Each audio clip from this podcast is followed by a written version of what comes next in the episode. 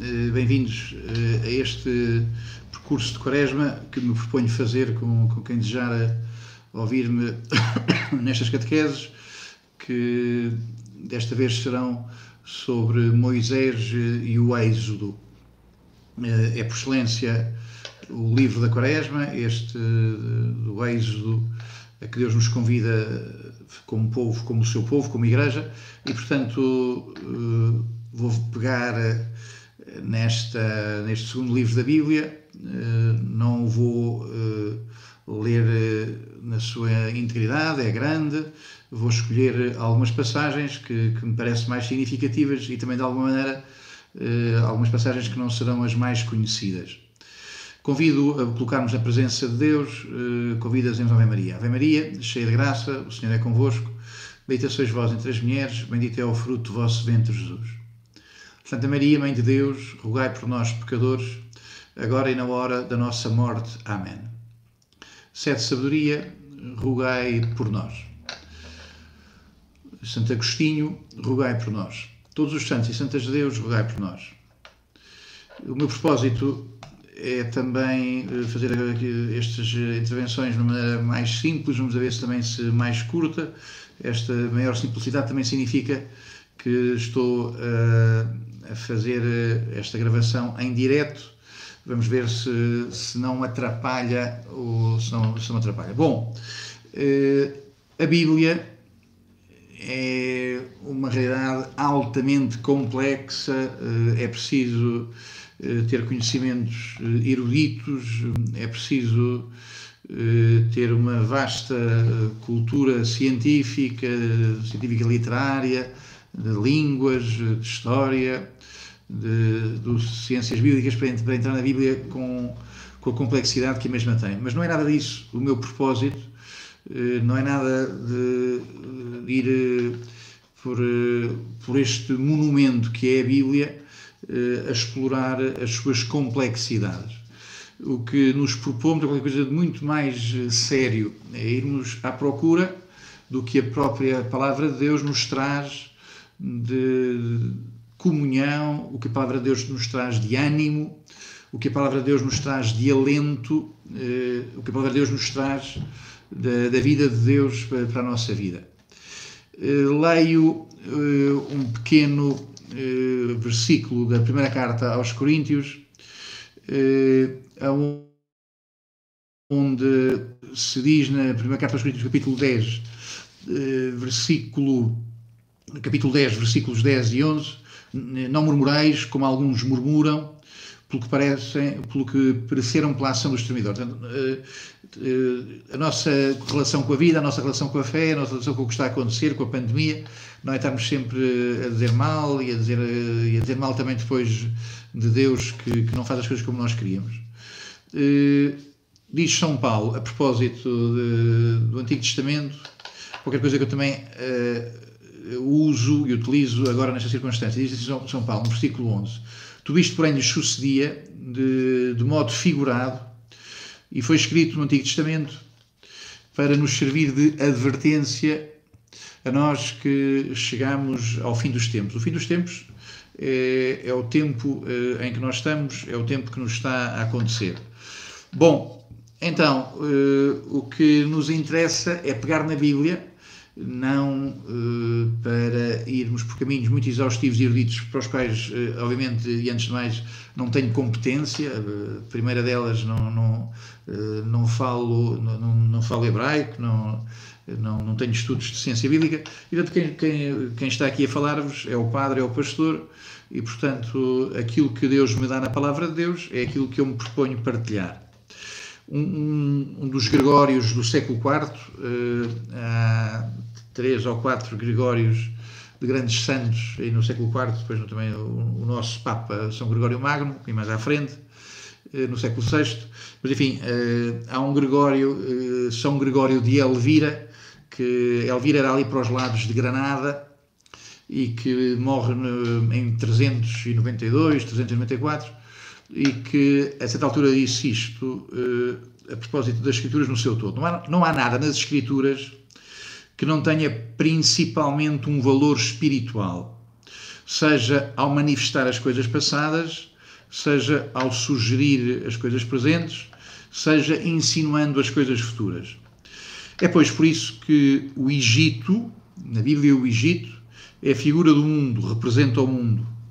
O Faraó, o diabo, e os filhos de Israel são imagem do primeiro pai, do nosso primeiro pai, Adão, do qual eles são descendentes. Bom, eh, então isto quer dizer que eh, a minha ida à palavra de Deus não é para eh, complicar muito, assim espero. A ida à palavra de Deus é para encontrar com o que nós celebramos domingo após domingo. Palavra do Senhor, palavra do Senhor. Quando lemos o Evangelho, dizemos palavra da salvação. Então, o meu método, a ver se, se sou-lhe fiel, é seguir eh, este primeiro catequese, o capítulo 1, depois a segunda sobre o capítulo 2 e a terceira sobre o capítulo 3. Eh, depois haverá ali alguns saltos. Eh, pego então no capítulo 1, vou lendo e vou comentando.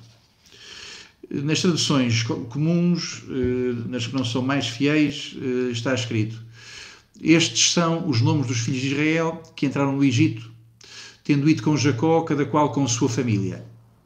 As minhas traduções, eh, no entanto, têm cá colocado e estes, e, falta um i, e estes são os nomes dos filhos de Israel que entraram no Egito, tendo ido com Jacó, cada qual com a sua família.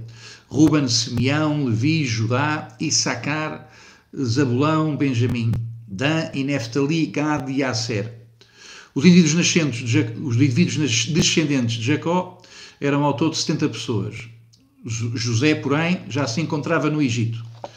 Ora, José, os irmãos e toda aquela geração morreram, mas os filhos de Israel proliferaram, aumentaram e multiplicaram-se e tornaram-se poderosos de maneira extraordinária, de sorte que aquela terra ficou repleta deles. Bom, estamos na introdução, nas primeiras linhas que introduzem a este, a este livro. Eh, nós eh, na tradição eh, cristã, damos à Bíblia nomes que correspondem aos seus conteúdos. O livro do Gênesis tem que ver com a geração, eh, com a maneira como Deus gera a história, como Deus, como Deus eh, dá origem a uma genealogia, dá origem a uma história, eh, como Deus cria o mundo. Na língua hebraica, os judeus não chamam livro do Gênesis, digam, dizem Bereshit. Bereshit é a primeira palavra deste, deste, do livro do Gênesis.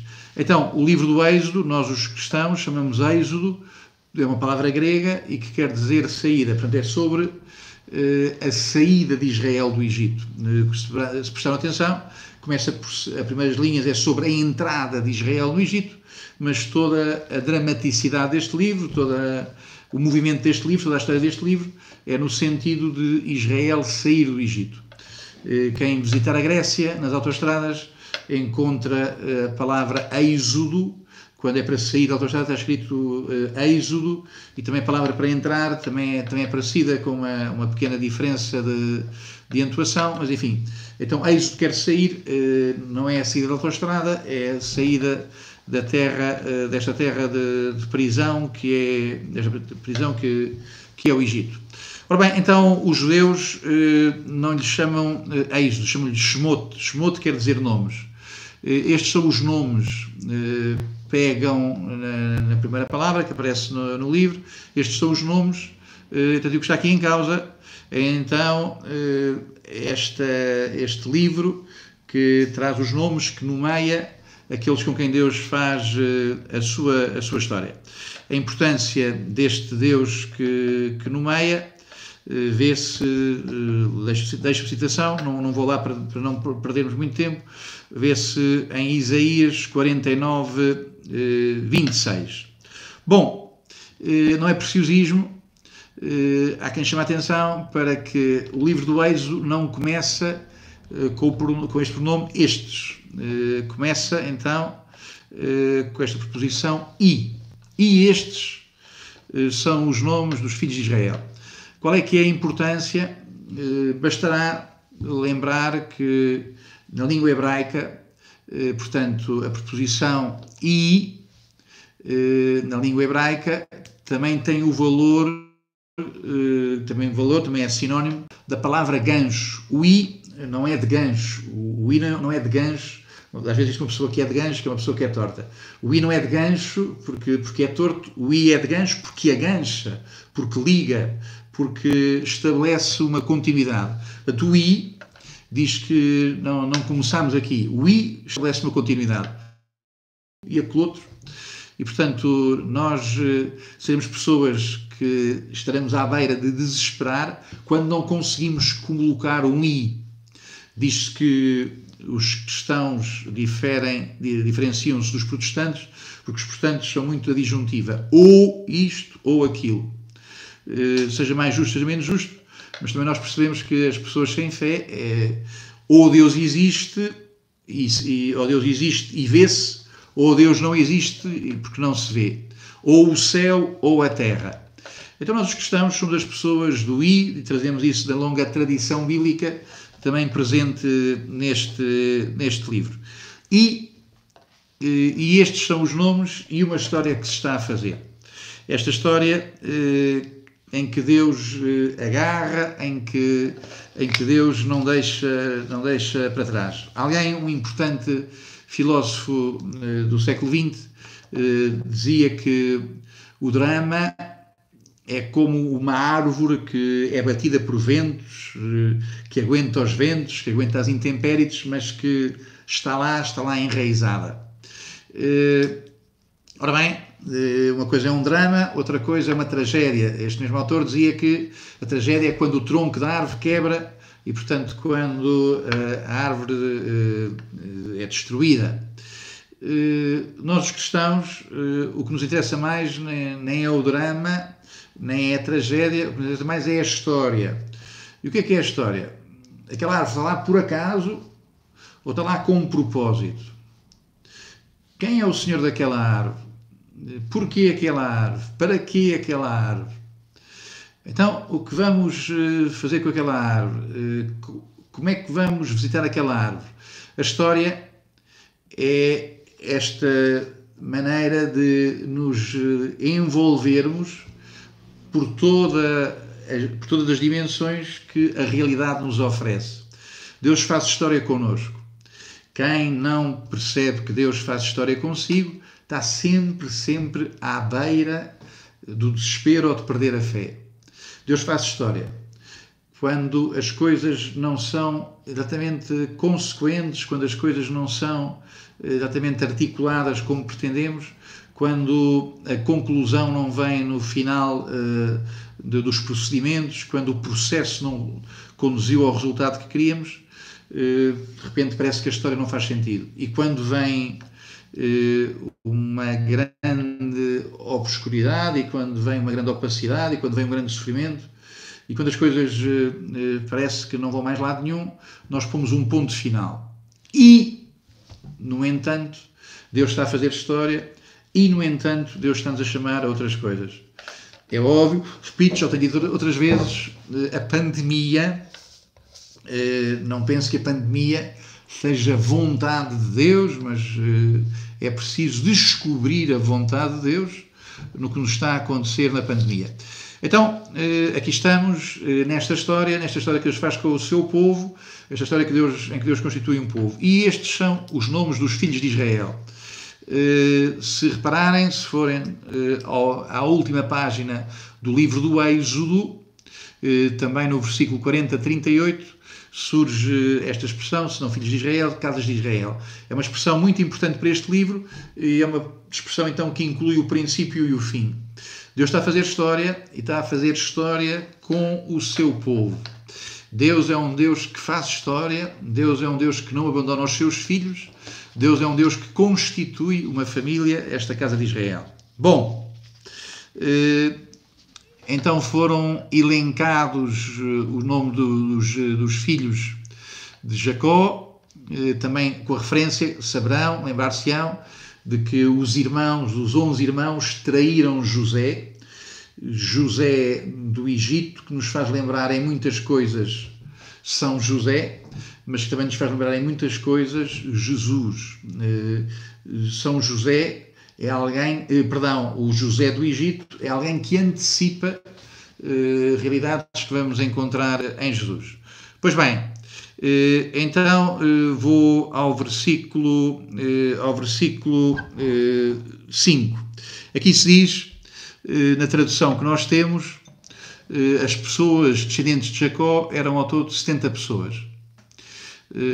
Os indivíduos, as pessoas, as almas, a palavra pessoa é extemporânea, porque lembro que a palavra pessoa só surge com. Um pequeno problema técnico, estou, estou a seguir. Bom, então estamos aqui perante eh, a maneira como, como Deus começa, começa uma história. Eh, avanço. No versículo 6 diz que José e os irmãos tinham, tinham morrido, mas os filhos de Israel proliferaram, aumentaram e multiplicaram-se e tornaram-se poderosos de maneira extraordinária, de maneira que aquela terra ficou repleta deles. Cesário de Arles, que é um, um, um, autor posterior a Santo Agostinho e muito dependente de Santo Agostinho, diz que só depois da morte de José, só porque José morreu, é que o povo cresceu. A palavra José, aliás, quer dizer aumentar. Etimologicamente, José quer dizer aumentar. Então, José morreu e o povo cresceu. É porque Jesus morreu na cruz que, que a igreja eh, encheu a face da terra. Eh, da morte de Jesus nasce este povo que vai ocupar o Egito, que vai ocupar a terra inteira e que é eh, beneficiária, que é beneficiário, que é de, dependente do dom que José fez, do dom que Jesus fez, eh, que fez na cruz.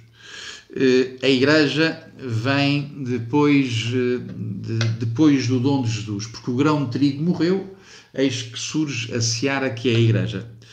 Chama atenção também para que este versículo, eh, a articulação deste versículo, aparece duas vezes no livro do Gênesis. Eh, a saber, então o, o, os filhos de Israel eh, proliferaram, mais, nasceram mais filhos, aumentaram, multiplicaram, tornaram-se poderosos de maneira extraordinária, de maneira que a terra ficou cheia deles. Esta expressão aparece só duas vezes no livro do Gênesis. Portanto, ainda não havia o povo de Israel. Mas esta expressão comparece 125 vezes uh, no, livro do, no livro do Êxodo. O que é que quer dizer? Quer dizer que Deus constituiu um povo. Então, não havia povo no livro do, do, do Gênesis, agora há um povo. Há um povo de Deus. O fundamental é que este povo é constituído, este povo tem uma identidade que depende de Deus. Passo, eh, depois destes, eh, estes primeiros versículos, versículo 1, 7, passo agora ao, eh, aos versículos que mais eh, manifestam a opressão do povo de Deus. Então, eh, aqui assim, fala-se-nos de um rei, o rei do Egito, que, de alguma maneira, este rei está aqui assim como precursor de Herodes. Para percebermos Herodes, temos que ir ao Faraó, e o Faraó, este rei do Egito, tem algumas semelhanças com, com Herodes. Devemos ver mais à frente também que o Evangelho de Mateus está uh, sempre a conversar com o livro do Êxodo e as coisas que aparecem no Êxodo, uh, o Evangelho de Mateus quer também incluí-las na, incluí na biografia de Jesus. Bom, então, uh, eis que se nos é dito aqui assim, a, grande, a grande opressão de Israel. O que é que se passa? Surge um rei no Egito que não conheceu José. O Egito para um, um, autor dos primeiros séculos, Orígenes, Egito quer dizer obscuridade. Eh, parece que etimologicamente não é certo, para eh, Orígenes quer dizer obscuridade. Hoje, com uma ciência mais exata sobre estas coisas, parece que Egito poderá querer dizer duas opressões. Serão as duas opressões que estão nos dois lados, os desertos que estão ao lado do rio Nilo, passa um rio fecundo pelo meio, eh, o país que, que, conhece a opressão do deserto, mas que tem no seu seio a fecundidade deste, rico, deste rio. Bom, eh, eh, para nós o que interessa é esta associação do Egito à opressão. Da primeira vez foi a serpente, da vez seguinte foi Caim, desta vez eh, não nomeado, ainda para aumentar a sua impersonalidade, para aumentar ainda a obscuridade do personagem, refere-se apenas o faraó. Então o faraó está aqui assim, eh, em nome, em nome eh, da serpente, em nome do diabo, em nome da obscuridade, em nome da opressão. No Gênesis, Deus cria um povo, no Êxodo, o Faraó tenta destruir um povo.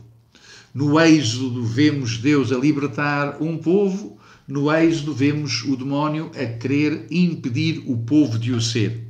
Então, é esta tensão que eh, nos é apresentada eh, nesta, neste versículo número 8, onde eh, se acrescenta a utilização de um verbo muito importante, o verbo conhecer.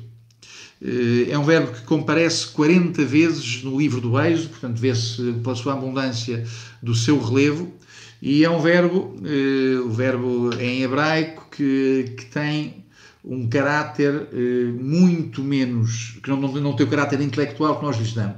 Para nós conhecer é uma atividade intelectual, é uma atividade de abstração, da inteligência.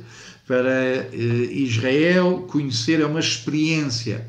Conhecer eh, é uma experiência que se faz ou que não se faz e que não pode acontecer fora da história. Conhecer é entrar numa história, portanto, conhecer não é sentar-se a uma secretária, não é olhar para, não é olhar para uh, um microscópio. Então Deus, uh, Deus uh, conhece o seu povo, o faraó não conhece, não conhece Israel, o qual não conhecer a José, e pior do que não conhecer José, é um homem que está determinado em destruir o povo de José. Santo Agostinho diz assim: Cristo gritou: Vinde a mim, todos vós que estáis afadigados e que tendes sede. Uh, isto, diz Santo Agostinho, para vós que agora uh, estáis uh, distraídos a fazer tijolos, porque é o que o, o Faraó vai mandar. Agora vocês vão fazer tijolos. Então diz: Este povo é um povo que está a crescer muito, é muito poderoso. Vamos, com prudência, a seu respeito, para que não se multiplique e aconteça que nos sobrevenha uma guerra e ele se torne nosso inimigo e lute contra nós e saia do país. Então sujeitaram depois aos capatazes dos trabalhos públicos que os oprimiram com as suas tarefas. Assim foi que edificaram as cidades armazém do faraó, Pitom e Ramsés. Mas quanto mais o oprimiam, tanto mais ele se multiplicava e crescia. Por isso os egípcios começaram a inquietar-se com os filhos de Israel, a escravizá-los com suma dureza e a amargurar-lhes a vida com trabalhos violentos em argila, em tijolos em todo o trabalho do campo, todos os trabalhos em que trabalhavam com suma dureza. Uh, há aqui qualquer coisa que, que, parece não ter, não ter muita lógica. Então, uh, se verificarmos sobretudo que o versículo 14 aparece quatro vezes uh, em, o verbo hebraico, a raiz hebraica de trabalhar. Na tradução portuguesa, por razões literárias, a que eu estou a usar, eh, às vezes eh, duas vezes fala de trabalho, duas vezes fala de servir. Mas é sempre a mesma raiz, o que cá está é o verbo trabalhar. No, verbo 14, no versículo 14 diz que eles trabalhavam, trabalhavam e eram explorados. Bom, eh, então o trabalho que os mandam fazer, os trabalhos violentos em argila e com tijolos, não é com a pedra, não é com o ferro, não é nas minas, são trabalhos muito duros, uh, a argila e os tijolos, não parece. Do ponto de vista espiritual, uh, lembro os dramas dos rapazes que começaram, os rapazes e raparigas começaram a fumar, fumar a X, uma coisita pequenita, que aliás, às vezes na gíria se diz que, diz que é um tijolo, um tijolo da AX, cortar o tijolo da AX e começar a fumar. Estas, estes pequenos vícios, estes pequenos amontoados, estas realidades que vão aumentando de um modo tal que se tornam uma prisão, que se tornam um lugar de onde eu não posso sair. É interessante verificar que as duas cidades que o, o, o faraó quer que se construam, uma chama-se Pitom, que queria dizer cidade de Atom. Atom é o primeiro deus, Atom, Aton, é o primeiro deus do Egito que tem pretensões ao monoteísmo, só eu é que sou Deus, só a minha mentira é que é Deus, não vão atrás de mais nada. E a outra cidade é Ramsés, é a cidade de, de Ramsés.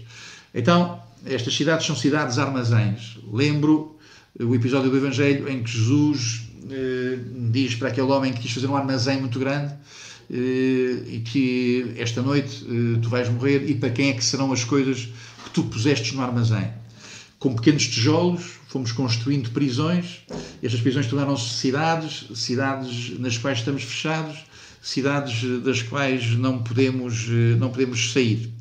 Bom, então, eis que nos é dito no, no versículo 10 o medo que o faraó tem. Não aconteça que eles se juntem aos nossos inimigos e lutem contra nós ou saiam do país. O verbo que cá está não é o verbo sair. O verbo cá está é o mesmo verbo que a Bíblia usa para subir a Jerusalém. E uma coisa é que eles subam do país. É a primeira vez que se usa este verbo que é como um refrão do livro do Êxodo. O Êxodo está extremamente centrado nesta saída do Egito, nesta subida que nós sabemos que vai culminar em Jerusalém. Este subir até uma cidade, que já não é uma cidade armazém, o subir uma cidade que desceu para nós. Deus faz descer do alto, a cidade do alto, a Jerusalém do alto, para que nós nos encontremos com Ele. Então há duas cidades armazéns e o que Israel quer é subir para a cidade que Deus lhe vai dar. É tão importante esta expressão que vemos eh, repetida, eh, por exemplo, em muitos certos, lembro Êxodo 3.8, 13.8, 3.8, 13, 8, 32, 1, 7, 8, 33, 1. É de facto um verbo perto de sair, que também encontramos eh, em 3, 10, 12, em 6, 13. Deus, ao povo que entrou no Egito, Deus vai fazer esse povo sair, subir até à cidade que ele lhe quer dar. Bom, eh, surge aqui assim o versículo 15, eh, onde se diz que o rei do Egito falou às parteiras hebreias, uma das quais chamava Cifra e outra Fuã, e ordenou-lhes, ao assistir às, às, às mulheres dos hebreus, estai atentas às duas pedras, eh, seria a maneira, o lugar onde nasceriam as crianças, se for um filho, matai-o, se for uma filha, que viva. As parteiras, as parteiras, porém, temeram a Deus e não fizeram conforme lhes ordenara o rei do Egito, mas pouparam a vida das crianças. Por isso o rei do Egito chamou as parteiras e perguntou-lhes: Por que fizeste uma tal coisa, poupar a vida às crianças? É que as mulheres hebreiras não são como as egípcias, responderam elas ao faraó. Têm mais vida. Antes de chegar a parteira, já têm dado à luz. E Deus recompensou as parteiras. E o povo multiplicou-se e tornou-se mais poderoso. Também às parteiras, porque temeram a Deus, ele lhes fez prosperar as suas casas. O faraó deu esta ordem ao povo, todos os filhos que nascerem nos hebreus, atirá-los ao rio, mas poupareis as filhas. Ora bem, o nome destas mulheres eh, tem alguma coisa que, para nos esconder, tem uma coisa para nos dizer, eh, para Orígenes, que é um grande documentador da Bíblia do, do começo da Igreja, Cífara era um nome que ele aproxima de Séfora. Hoje, a palavra Cífora é mais aproximada com Safira e uh, o nome quererá dizer beleza. Uh, Orígenes dizia que este nome queria dizer pássaro. o segundo nome, uh, Poã, poderá querer dizer pudor, ruborecer, jovem rapariga eh, e são, portanto, dois nomes que mereceram a meditação eh, dos padres da Igreja, dos autores do começo da Igreja. O que está aqui em causa para estes autores é que estas duas mulheres que salvam eh, os filhos de Israel são a palavra de Deus, eh, a palavra de Deus na, na beleza eh, do Antigo Testamento, a palavra de Deus que reborcheu, que se tornou vermelha com o sangue de Cristo do Novo Testamento. É o Novo Testamento que salva a casa de Israel. É o Novo Testamento que nos dá a vida eh, que Deus tem para nós. E então é por isso que Deus eh, promete prosperidade, faz uma promessa de prosperidade a estas duas parteiras. Deus recompensou as parteiras, deu-lhes, fez-lhes prosperar as suas casas. E é por isso que nós ainda andamos hoje eh, de volta com a palavra de Deus, a querer entrar no sentido da palavra de Deus. Bom, eh, são condenados os homens, eh, é permitida eh, a vida às mulheres por razões que são óbvias. Os homens podiam tornar-se guerreiros, as mulheres tornavam-se carne para canhão, tornavam-se mães dos filhos lá dos egípcios. Os autores são dos primeiros séculos vão no sentido de dizer que o Egito não cria a virtude, a virilidade significada dos homens, eh, o Egito cria as mulheres para as corromper para, para ter filhos. O que nos interessa é que Deus dá ao seu povo eh, uma fecundidade, Deus eh, dá ao seu povo um, um, sentido para a vida, Deus guarda o seu povo para, para uma abundância e para uma abundância da relação com Ele. Termino, vamos encontrar-nos aqui assim, quem assim o desejar, às sextas-feiras, sempre eh, a estas, a estas 21h30. Eh, eh, apenas na Semana Santa ficaremos com a quarta-feira para a quarta-feira, porque sendo, sendo a Semana Santa, não nos encontraremos à, sexta-feira por razões óbvias.